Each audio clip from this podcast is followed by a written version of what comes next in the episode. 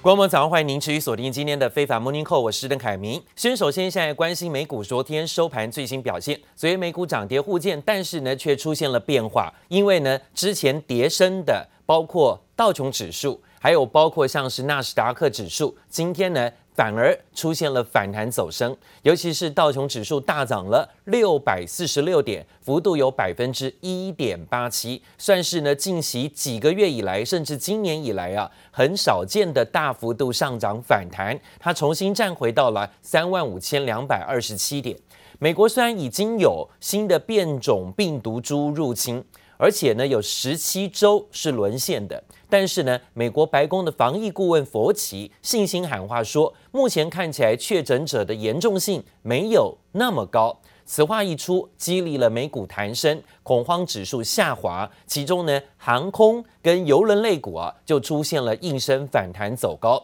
带动了道琼指数弹高有六百五十点附近，这创了三个月啊，应该说是三月初以来最强的单日上涨幅度。看看道琼指数啊，之前呢还跌破季线的大关，之前修正拉回，从高点回测，今天是反弹站回到了均线，而且呢重要的是季线做了收复。纳斯达克指数也是啊，昨天呢纳斯达克指数也出现了反弹表现，其中是靠。苹果电脑的股价帮忙拉高，出现回升。苹果股价还差一点要挑战新高。供应商传出接货通知，苹果传将调高明年上半年的 iPhone 出货量百分之三十。这对应日前传言说啊，苹果要大砍单的消息。看苹果股价挑战新高的位置来说呢，其实啊，这个传言似乎不攻自破。另外，一路强势的。费半指数昨天呢却震荡逆势走跌，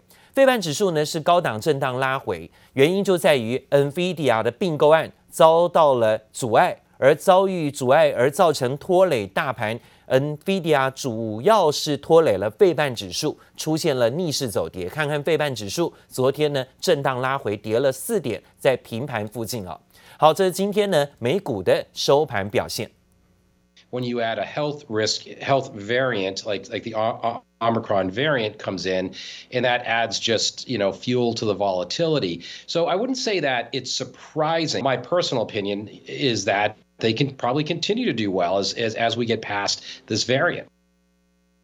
看到了新变异病毒呢，现在入侵多国之后，美国是一个礼拜不到已经有十七州沦陷了。不过呢，美国的防疫顾问佛奇在最新周末时说的谈话，他说呢，不要下定论太早，他认为严重性看起来没有这么高。这番说法呢，激励了美股大幅度的反弹。昨天美股道琼指数大涨了六百四十六点。但是美国两大知名电动车特斯拉，还有包括 Lucy，最新双双遭到美国证券交易委员会的调查。一封信显示呢，美国证券交易委员会调查对于特斯拉的太阳能板。所造成的缺陷问题展开问题调查，负面消息冲击特斯拉股价，盘中一度下跌，幅度近百分之四，市值呢也一度掉出一兆美元。那收盘的时候，跌幅收敛，小跌百分之零点六左右作收。另外呢，美国证监会还对于特斯拉调查原因是这家公司在太阳能业务前经理二零一九年向美国证监会投诉特斯拉的太阳能板有安全的疑虑。而且公司明知道有火灾风险，却知情不报。后来在二零二零年，随即呢遭到特斯拉的解雇。由于特斯拉在太阳能板确实曾经传出起火的问题，也引起了外界的关注这项产品的安全疑虑，所以导致今天这项调查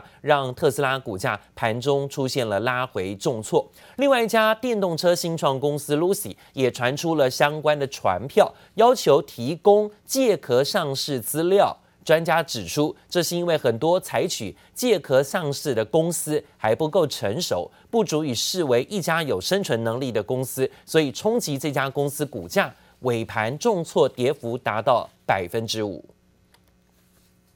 另外是油价的问题，今天看到油价又喊涨了，沙乌地阿拉伯决定要调涨明年一月销往亚洲还有销往美国的原油官方售价。所以看起来在亚洲跟美国的通膨压力恐怕呢未来只会多不会少。这反映了沙乌地阿拉伯有信心需求会维持强劲，加上了现在新的变异病毒对经济造成的冲击可能比预期的要小，让市场认为变种病毒对经济危害并不大。这刺激了一月份的原油期货，纽约原油期货又大涨走高，昨天涨幅高达百分之四点八七，接近百分之五，来到了六十九点四九美元一桶原油的报价。那布伦特原油期货呢也大涨，幅度有百分之四点五八，报价收在七十三美元。那当然看到今天呢是油价呈现了大幅度走高反弹的表现。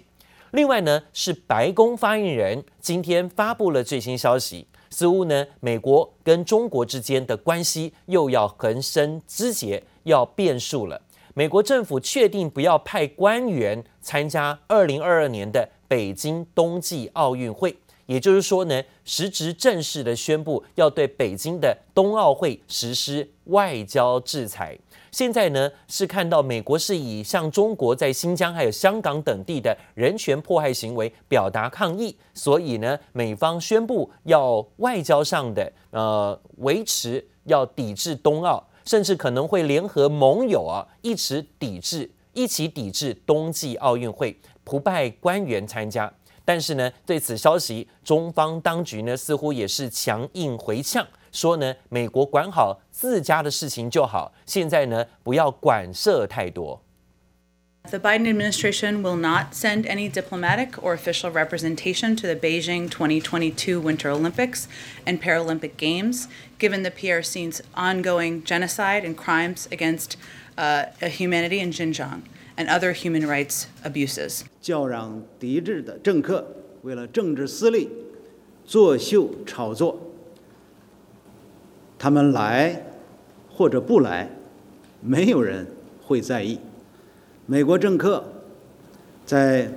没有受到邀请情况下，不断炒作外交抵制北京冬奥会，完全是自作多情。看到了美国白宫今天正式的在例行会上啊做直言，说呢要阻止任何的外交官方代表出席北京的冬季奥运会。那当然美方没有办法呢在这里啊持续派出外交官员甚至相关官员进驻北京冬奥会参加，他也会联合盟友啊要求其他盟友也一样的不要派官员参加，但是呢并不阻止运动员参加冬季奥运会。那白宫宣布并不意外，《华盛顿邮报》十一月份其实就率先报道了，当时的拜登政府就考虑要用外交抵制北京冬奥，但白宫此举呢，并不影响美国运动员参加。国际奥运委员会也回应，尊重美方的决定，而中国外交部稍早则是扬言要采取反制措施。说冬奥会不是政治的舞台，美国政客不断的炒作完全是自作多情，也强调任何针对所谓新疆强迫劳役的指控都是不实的。美国相关法案纯粹是政治手段，认为美国应该要关注自己国内的问题，中方不需要美方任何的多加关注。好，另外呢是中共总书记习近平昨天主持召开中央政治局会议。这一次的会议当中呢，就让人注意的是如何定调对于明年经济的一个发展。会中呢，分析了研究二零二二年的经济工作。习近平强调呢，二零二二年一样是稳字当头，稳中求进，保持经济运行在合理区间。另外呢，也破坏下年度的经济政策。中央经济工作会议会在十二月召开，本次的政治局会议内容也被视为是中央经济工作会议的前哨战了。那另外也提到了，在今天就真的就正式宣布了啊，这速度很快，上礼拜才传出这样的消息，今天就宣布了。中国人民银行果然今天就在这里宣布，要支持实体的经济发展，促进综合融资成本稳中有降。所以呢，在十二月十五号开始要全面再降准两码，就是零点五个百分点。之前就传出要降准的消息，想不到呢，十二月中旬啊，就正式的要上路啊。那昨天就正式宣布，总共可以向市场释放出长期资金大约人民币一点二兆元，大概是新台币五点二兆元。这也是年内呢第二度的全面降准。好，我们待会会看看呢，在联动入股的 ETF 商品个股表现呢，的确在昨天相当不错啊，呈现了这提早知道的反弹表现。昨天看到了，包括富邦上证正二、元大沪深三百正二，还有中国 A 五十正二，都大涨反弹超过百分之三。这显示出呢，大陆方面正积极的应对经济的压力。人行也强调，降准是不会搞大水漫灌的。虽然房地产市场不妙的政策目标不变了，但是持续的会持续维持稳健的货币政策。今天呢是旧经济全面降准两码，十二月十五号正式的来施行。沪深两市周一同步开高，盘中回落，就是因为大陆国务院总理李克强向市场预告可能适时降准，点火陆股动能，更挑动市场敏感神经。六号傍晚，大陆人行正式宣布，将在十五号全面下调金融机构存款准备金率两码，来到百分之八点四，估算将释出人民币一点二兆元的流动性。一般的，房子的价格啊、已经下来了，有些地方下来超过三成。那如果你要刺激一些的经济活动的话，呃，包括买房的活动的话，降准本身。啊、可能是他目前可以采行的一种，呃，比较有一种针对性的一个方法。面对恒大正式被宣告违约，担心引发骨牌效应，人行宣布降准的时机比市场预期的还要快。人行解释，降准目的是加强跨周期调节，三大目标包括保持流动性充裕，同时增加金融机构长期稳定资金来源，进而支持经济，特别是中小微企业，以及降低社会融资成本。不过，人行官媒也重申，降准不搞大水漫灌，房住不炒的政策目标不变。年底啊，在呃中国的环境里面是一个呃问题点，就是说很多中国的银行借贷是短期性的啊，那么年初借年尾还，地产开发商的债券到期的问题，在十二月也是到期的高峰之一啦，不要等。啊、这个十二月份的这个常经常的高峰，那么一旦没有办法呃有效的这个度过去的话，影响就会比较杀伤力就会比较更为严重一点。中国不动产相关行业占 GDP 比重一般都高达两到三成，人行释放降准利多，也期盼帮助地产业等企业度过违约难关，维持金融稳定。记者叶伟林、林家宏台北采访报道。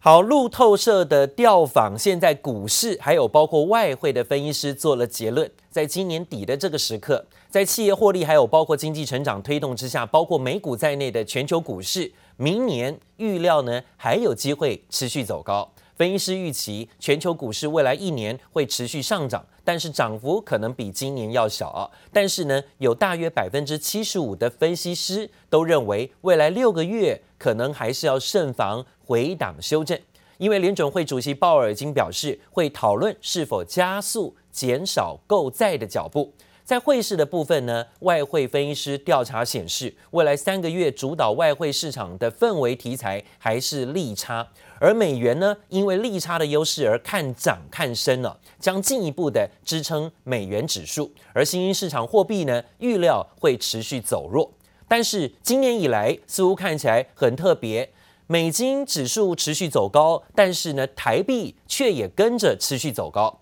以往的跷跷板效应呢，似乎今年完全不复存在，台币还是特别强，似乎跟美元呢是看起来一并的做走升的。央行昨天公布了十一月份的外汇存底金额五千四百七十三亿美元，连续四个月创新高。外汇局说啊，是因为主要的货币对美元的汇率呃汇率的不变动所影响。而昨天新台币呢，中场只小贬了一点八分，还是很强，来到二十七点七四一元。台币向下走，在这里就是升值啊，持续维持在波段的新高附近。昨天看到了台币的成交量还是有八点三亿。针对了美国最新汇率报告，依旧把台湾列为观察名单。央行说呢，会持续跟美国进行沟通。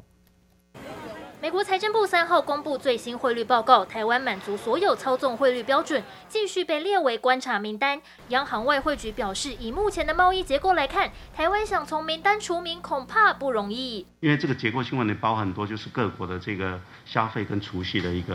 的习惯，好，还有投资的一个情形，所以短期来看，这个部分应该是在三%以上是可以预期了。外汇局解释，疫情以来，美国晶片短缺，只能从台湾进口资通讯产品，所以并非是汇率上有优势。同时，央行也公布十一月底外汇存底五千四百七十三点三二亿美元，比起十月底增加六点三一亿美元，已经是连续四个月创历史新高。对美元的汇率变动，我想这对这应该是最主要，因为汇率变动这一次比较大一点点哈，尤其十一月份的时候，美元美元指数大概升值了差不多接近两个百分点了。即使美国货币政策转向，新台币汇率还是居高不下。今年截至十二月三号为止，新台币汇率累计升值百分之二点八三，超越人民币的百分之二点六八，重返最强亚币宝座。不过周一汇率转贬，从超过两个月以来的高点回落，中场贬值一点八分，收在二十七点七四亿元，成交量八点三亿美元。出口商来讲的话，或者是赚取外汇的这个呃厂商来讲的话，啊，那势必遇到呃年底做年报。啊，或者是农历年前啊，有发放年终奖金呐，都会呃呃纷纷的哈啊抛售美金而转回来台币啊，在这个季节性的一个干扰的因素之下来讲的话啊，台币在这在农历年前的话，看起来是愈强不弱了。年底出口商抛汇压力仍在，会引人士预估台币会在狭幅区间整理，若升破二十七点七元价位，到时也将往二十七点五元测试。记者黄柔秋文杰台北采访报道。